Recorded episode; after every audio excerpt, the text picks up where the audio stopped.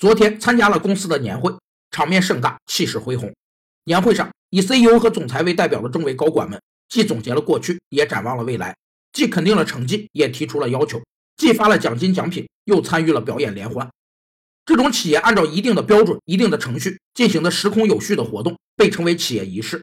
企业仪式是企业文化的具体外显形式，以集体行为的结构化和稳定的模式特征，使企业中的某些活动戏剧化、固定化和程式化。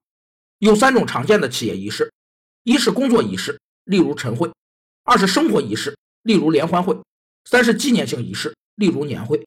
企业仪式对企业文化建设具有积极的作用。首先，有利于企业价值观的传播。其次，让员工产生强大的归属感、自豪感和向心力。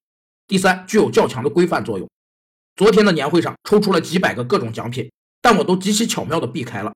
年会过后，唯有整顿行装再出发。二零一八年，一起乘风破浪。